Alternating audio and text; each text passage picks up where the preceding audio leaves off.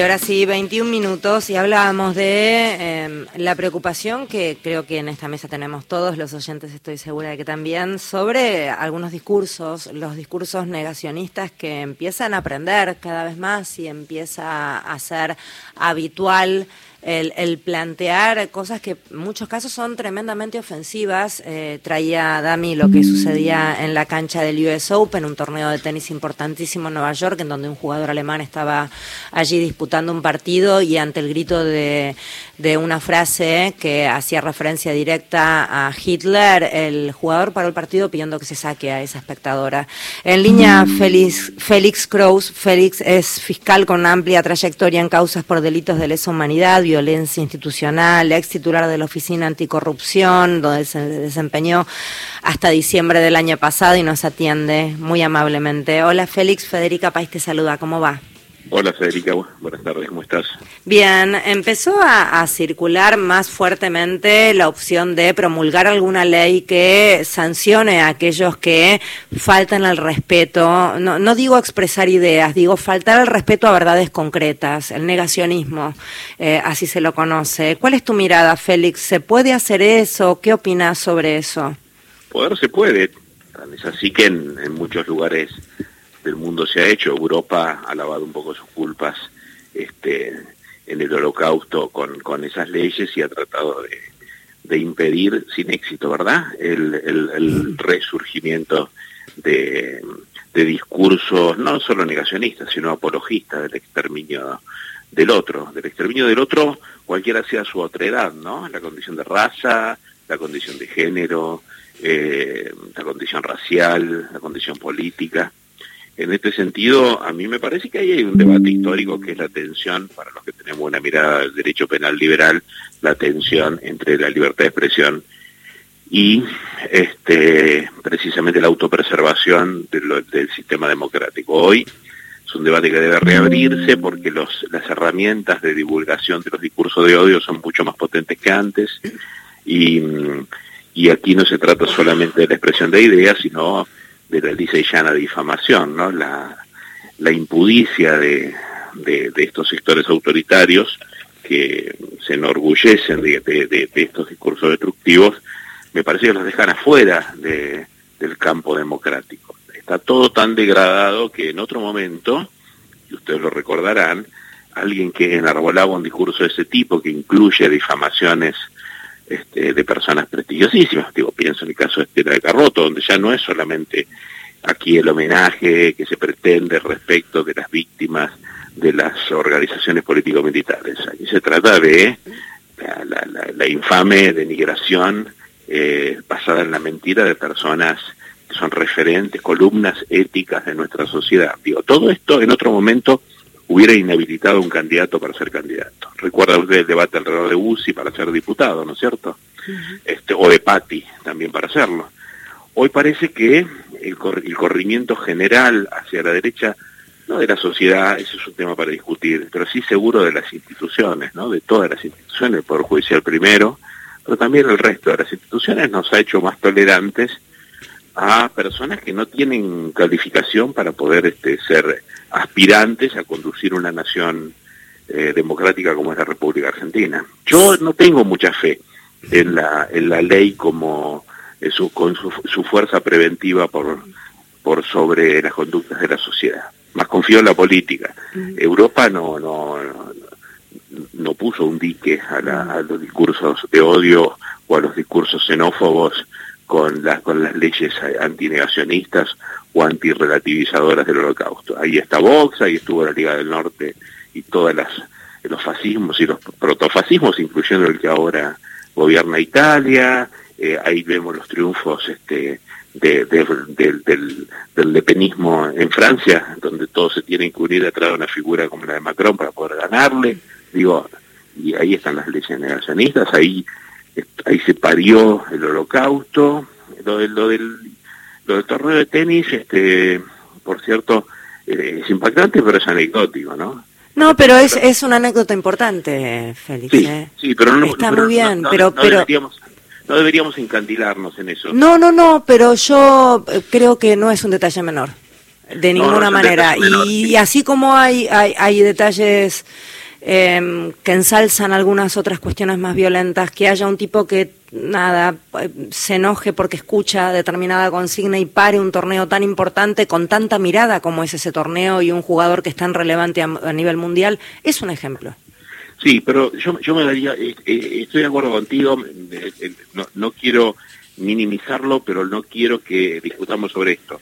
Quiero que pensemos por qué los humildes de Latinoamérica eh, votan eh, a, personajes de la ultraderecha. ¿Son fascistas nuestros pobres? Digamos, ¿se volvieron nazis? Esta es la pregunta para hacer. O, es, o los, las fuerzas políticas que, que deben empujar para que después de la caída del muro de Berlín, aquel viejo estado de bienestar que se construyó para ponerle un freno al avance del comunismo en Europa, digamos, en sus versiones latinoamericanas siga trabajando de un modo decidido por los este, por los más pobres, digamos, los votantes de mi ley y los votantes juntos por el cambio son todos nazis y, yo los equiparo deliberadamente porque los que hospedaron en el acto de ayer a, estos energúmenos de, la libertad avanza eh, fueron las autoridades que gobiernan la ciudad, o sea, aquí nadie puede hacerse el sonso, digamos, ¿no? Si, es que alguien tenía una duda de que, de, de que son astillas del mismo palo. Ahora, preguntémonos qué sucedió con los que tienen la responsabilidad de que esa sociedad que vive en el estado de malestar en que se vive desde que desde que se, terminó el mundo bipolar eh, no han sabido dar respuestas no han querido dar respuestas este, a, la, a las necesidades legítimas de la gente porque la gente está enojada con muy buenas razones ¿Qué le vamos a pedir además? ¿Tanta lucidez? Eso para los hiperpolitizados. Pero los votantes de, de nuestra ultraderecha, que es una ultraderecha, digamos, de un fascismo operístico, ¿no? Porque uno ve las, imágenes de la, de la marcha sobre Roma de Mussolini y son casi tan, tan carnavalescas como, como la, la parafernalia que rodea a Milei. Pero precisamente por eso, porque, porque la idea es presentarse como una alternativa hasta estética al status quo. Después, por supuesto, ya sabemos cómo terminó Mussolini, colgado de la, de la gasolinera por, y repudiado por aquellos mismos que lo votaron. Pero tenemos que llegar hasta ahí. Tenemos, pensemos las defecciones del campo popular a la hora de ejercer el poder, ¿no? Félix, ¿cómo te va Mario? ¿Cómo está Mario? Bien, eh, este discurso más que negacionista tiene una carga apologista, ¿no? Este, desde el punto de vista de levantar este, las imágenes de los genocidas, pero al mismo tiempo, por los discursos, sobre todo ayer el de la candidata a vicepresidente, recuerda a los veteranos como nosotros este, la creación del enemigo interno, esa figura tan siniestra, ¿no? Esto que decías vos de la otredad, más allá de este, las diferencias religiosas, políticas y demás. Eh, ¿Dónde fracasaron o dónde fracasamos en los 40 años de democracia? Eh, fracasamos en el discurso cándido de Alfonsín de que con la democracia se cura, se educa.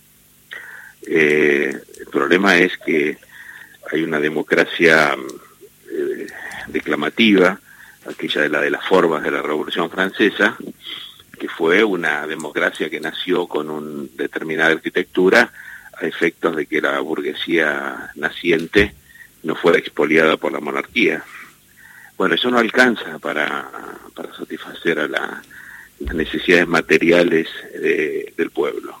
Entonces, eh, me parece que ese, que ese dispositivo es un dispositivo que debe llenarse de contenido, de contenido de democracia social, y en la Argentina tuvimos idas y vueltas muchas declamaciones al respecto, pero nunca hemos podido eh, disputar y sobre todo sostener, digamos, los, un capitalismo razonablemente equitativo en un país que tiene una gran capacidad para hacer crecer la torta y una enorme tendencia a que el que corta la torta la corte muy mal, ¿no? En los dos momentos históricos de la Argentina moderna, en las cuales el reparto entre los trabajadores y el capital fue más o menos equitativo durante el primer kirchnerismo y durante la primera década del 70, esas dos, este, esos dos momentos fueron arrasados. Primero, se con a sangre y fuego con los mismos personeros que ahora pretenden tener este, hegemonía, digamos, ¿no? En la mesa de tortura, ahí se reconfiguró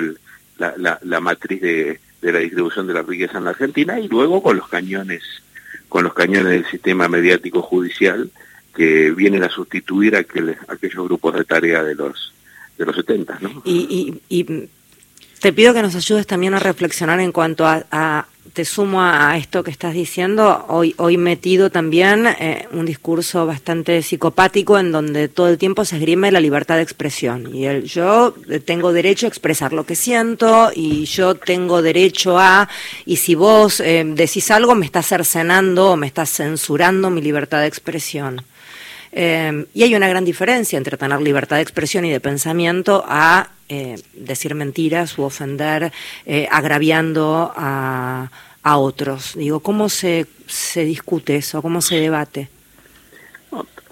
Ahí no hay nada para debatir, ahí hay que combatirlo. El problema es que desde lo legal eso se lo combate con las leyes contra la difamación. En tribunales están nuestros jueces, ese es el problema. Eh, un problema severo al que nadie atiende porque siempre hay otras prioridades para atender, cosa que está incomprensible, digo, porque bueno, con los dramas que tiene la Argentina, cada gobernante que llega al gobierno, sobre todo el campo popular, porque estos sectores son aliados, por supuesto, de, los poderes reales, digamos, eh, prioriza otras, este, prioriza otros asuntos, pero después, claro, cuando quiere ponerle un límite a las prepagas o quiere ponerle un límite eh, al, al, precio de la internet o de la telefonía celular, no podés. Se te ríen en la cara y, directamente este, tenés que ir a negociar, a implorarle que, por favor por, por tres meses mantengan el, el, precio desde ya abusivo que están que están cobrando, digamos. Esta, esta es la, realidad de, lo que nosotros podríamos llamar nuestro este, nuestra democracia formal de rodilla frente al poder real. Entonces, bueno, hay que, nuestro, el desafío es enorme y hay que ver si, si estamos a la altura, ¿no? Porque tampoco, tampoco se trata de vencer para, para volver a ser este, una, una, una, una mascarada este, eh, popular de, de, de un gobierno impotente, ¿no? Gracias, Félix, por hablar con nosotros. Un gusto. Un abrazo grande a los dos. Beso. Chau, chau. Félix Cruz. Cruz. Siempre digo mal el apellido de Félix. Decilo vos, Carla. Félix Cruz. Ahí está, divino. Carla trabajó con Félix y le tiene mucho entrenamiento en el apellido. Fiscal con una amplia trayectoria en causas por delitos de lesa humanidad, violencia institucional y ex titular de la Oficina Anticorrupción, la OA, donde se desempeñó hasta diciembre del año pasado.